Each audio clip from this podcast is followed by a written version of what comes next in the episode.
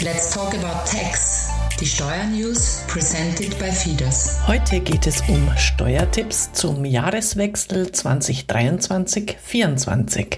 Hallo Jörg, das Jahr 2023 neigt sich dem Ende zu und da mache ich mir als Unternehmerin natürlich immer Gedanken, was kann ich tun zum Jahreswechsel 23, 24, vielleicht noch Steuern sparen oder den Übergang sauber gestalten. Welche Tipps kannst du mir hier geben? Hallo Angela, selbstverständlich gerne.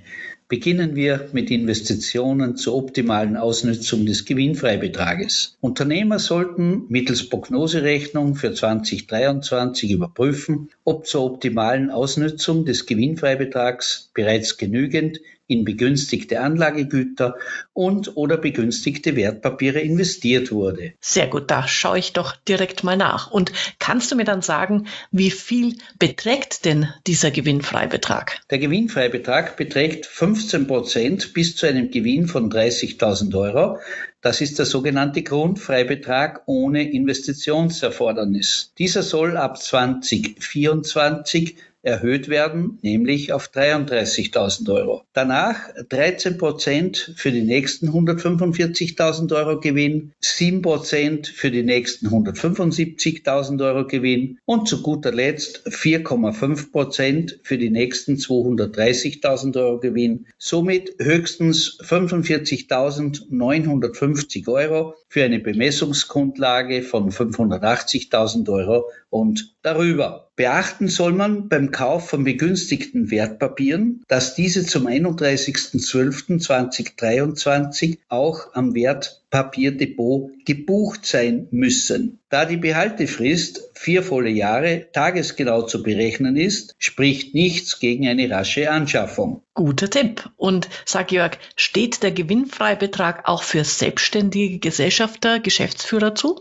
Ja, allerdings ist zu beachten, dass bei Inanspruchnahme einer Betriebsausgabenpauschalierung nur der Grundfreibetrag geltend gemacht werden kann. Ah, okay. Und so, ich lese ja eure Steuernews, da habe ich jetzt auch was vom Comeback des Investitionsfreibetrags gelesen. Was ist denn damit gemeint? Das ist wiederum eingeführt worden ab dem Jahr 2023, kann als wirtschaftsfördernde Maßnahme ein sogenannter IFB von 10 Prozent beziehungsweise 15 Prozent in Anspruch genommen werden. Im Jahr der Anschaffung oder Herstellung von abnutzbaren Anlagevermögen kann ein IFB als zusätzliche Betriebsausgabe, also neben der Abschreibung, geltend gemacht werden. Die Wirtschaftsgüter müssen eine betriebsgewöhnliche Nutzungsdauer von mindestens vier Jahren haben und in inländischen Betrieben oder Betriebsstätten zuzurechnen sein. Der IFB beträgt in der Regel 10 Prozent der Anschaffung oder Herstellungskosten. Für Wirtschaftsgüter im Bereich der Ökologisierung erhöht sich der IFB auf 15 Prozent. Also zum Beispiel Fahrräder, Elektro Fahrzeuge, Elektrobaumaschinen und E-Ladestationen. Die Inanspruchnahme des IFB setzt betriebliche Einkunftsarten voraus sowie die Gewinnermittlung durch Betriebsvermögensvergleich oder vollständige Einnahmen-Ausgabenrechnung. Eine Gewinnpauschalierung schließt den IFB aus. Hm, also da ist ja einiges drin. Jetzt sag, du hast vorher betriebliche Einkunftsarten genannt. Heißt das, dass ich für Investitionen bei meiner Vermietung diesen nicht geltend machen kann? Genauso ist es, da Einkünfte aus Vermietung und Verpachtung nicht zu den betrieblichen Einkunftsarten zählen. Okay, das heißt, für welche Wirtschaftsgüter kann ich den Investitionsfreibetrag auch nicht geltend machen? Also ausgenommen von IFB sind insbesondere Wirtschaftsgüter für die ein investitionsbedingter Gewinnfreibetrag verwendet wurde, für Gebäude und Pkw und Kombinationskraftwagen, ausgenommen Kfz mit einem CO2-Emissionswert von 0 Gramm pro Kilometer, für geringwertige Wirtschaftsgüter ist er ausgenommen, für ihn unkörperliche Wirtschaftsgüter, die nicht den Bereichen Digitalisierung, Ökologisierung oder Gesundheit, Life Science zuzuordnen sind, ebenso nicht für gebrauchte Wirtschaftsgüter und auch nicht für Anlagen im Zusammenhang mit fossilen Energieträgern. Dann die nächste Möglichkeit, Angela, Reparaturen vorziehen geringwertige Wirtschaftsgüter anschaffen, wobei die Wertgrenze für geringwertige Wirtschaftsgüter beträgt derzeit 1000 Euro netto. Ah, also so ein iPad kann ich mir dann doch zu Weihnachten schenken. Das passt ja gut. Sag Jörg, äh, wann findet eigentlich eine Gewinnrealisierung statt? Okay, da sind wir jetzt beim Bilanzierer. Hier findet die Gewinnrealisierung erst nach erfolgter Lieferung oder Leistungserbringung statt. Wenn diese erst im neuen Jahr erfolgt, sind im alten Jahr nur die Anschaffungs- bzw. Herstellungskosten zu aktivieren, womit weder Verwaltungs- oder Vertriebskosten zu aktivieren sind, noch ein darauf entfallender Gewinnanteil zu erfassen ist. So, liebe Angela, dann gibt es seit 1.7.2023 etwas Neues, nämlich bei der Entnahme von Betriebsgebäuden zu Buchwerten. Wolltest du schon immer dein leerstehendes Betriebsgebäude privat nutzen oder vermieten und scheiterte dieses Vorhaben an der zu erwartenden Steuerlast für die Entnahme ins Privatvermögen, so kannst du dieses Vorhaben bereits seit 1.7.2023 steuerschonend umsetzen. Auch eine schöne Möglichkeit. Äh, Nochmal was anderes. Ähm, wenn ich Einnahmen-Ausgabenrechner bin, kann ich dann Vorauszahlungen leisten, um meinen Gewinn zu mindern? Genauso ist es. Einnahmen-Ausgabenrechner können in der Regel Vorauszahlungen für das nächste Jahr leisten und so den Gewinn schmälern oder mit demselben Ziel Ausgangsrechnungen gezielt erst nach dem Ende des Jahres 2023 stellen. Durch die Gewinnverlagerung ins nächste Jahr kann zum Beispiel unter Umständen auch eine Beitragspflicht nach dem gewerblichen Sozialversicherungsgesetz vermieden werden. Zu beachten ist jedoch die 15-tägige Zurechnungsfrist für regelmäßig wiederkehrende Einnahmen und Ausgaben. Betreffend SVS-Nachzahlung, also Sozialversicherungsanstalt der Selbstständigen, sollten Einnahmen-Ausgabenrechner prüfen, ob sie mit einer Nachzahlung bei der SVS zu rechnen haben. Um diesen Gewinn bereits im Jahr 2023 zu reduzieren, kann entweder die vorläufige Beitragsgrundlage hinaufgesetzt werden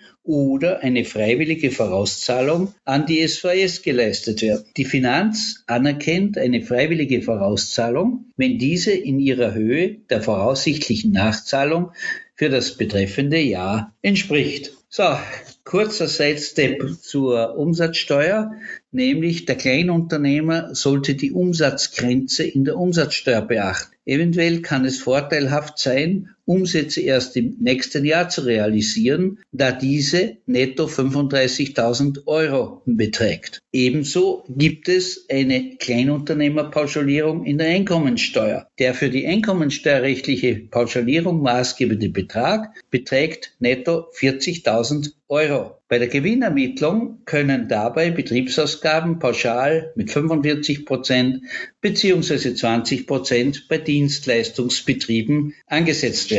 Ah, sehr gut. Das erleichtert ja auch die ganze ähm, behördliche Formalitäten dann. Äh, jetzt ist ja die Vorweihnachtszeit und natürlich wollen wir auch gerne spenden.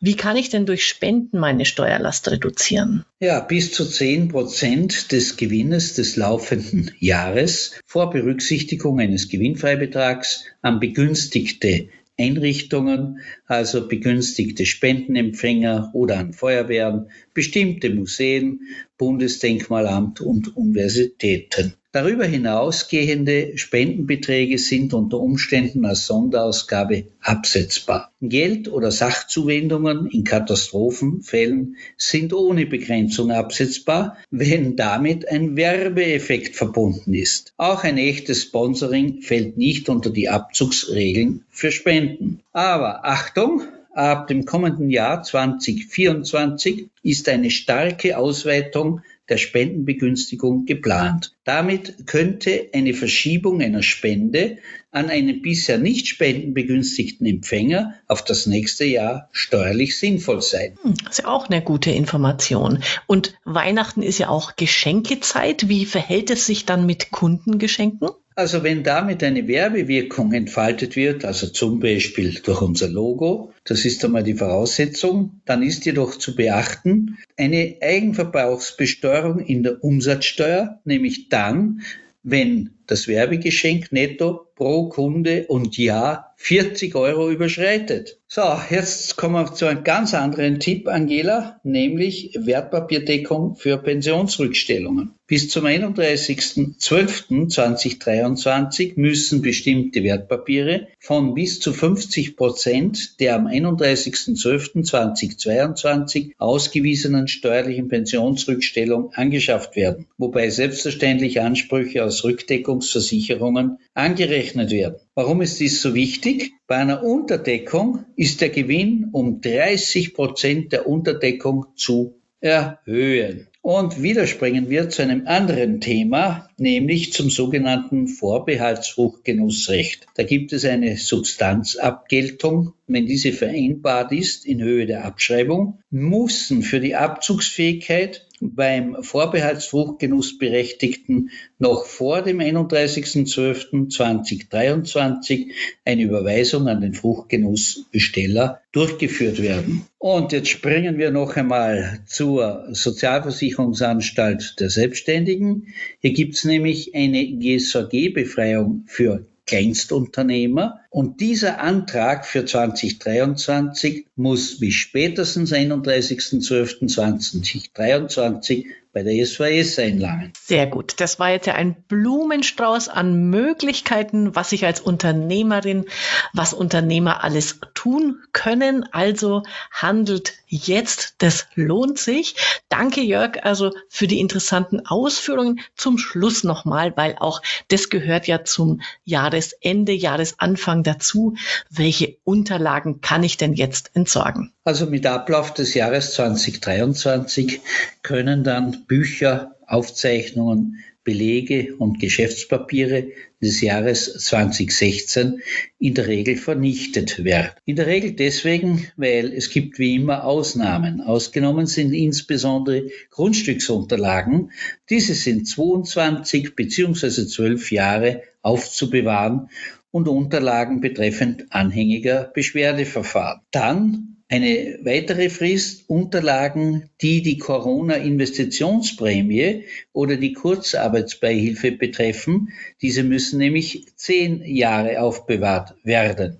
Das gilt auch für die die Energiekostenzuschüsse betreffenden Unterlagen. Sehr gut. Also schön aufräumen, auch in den Dateien. Ähm, da kann man wieder Platz schaffen für Neues. Vielen Dank, lieber Jörg, äh, für diese informativen ähm, Tipps, die du uns gegeben hast. Ich wünsche dir eine schöne Weihnachtszeit und einen guten Rutsch. Danke ebenfalls.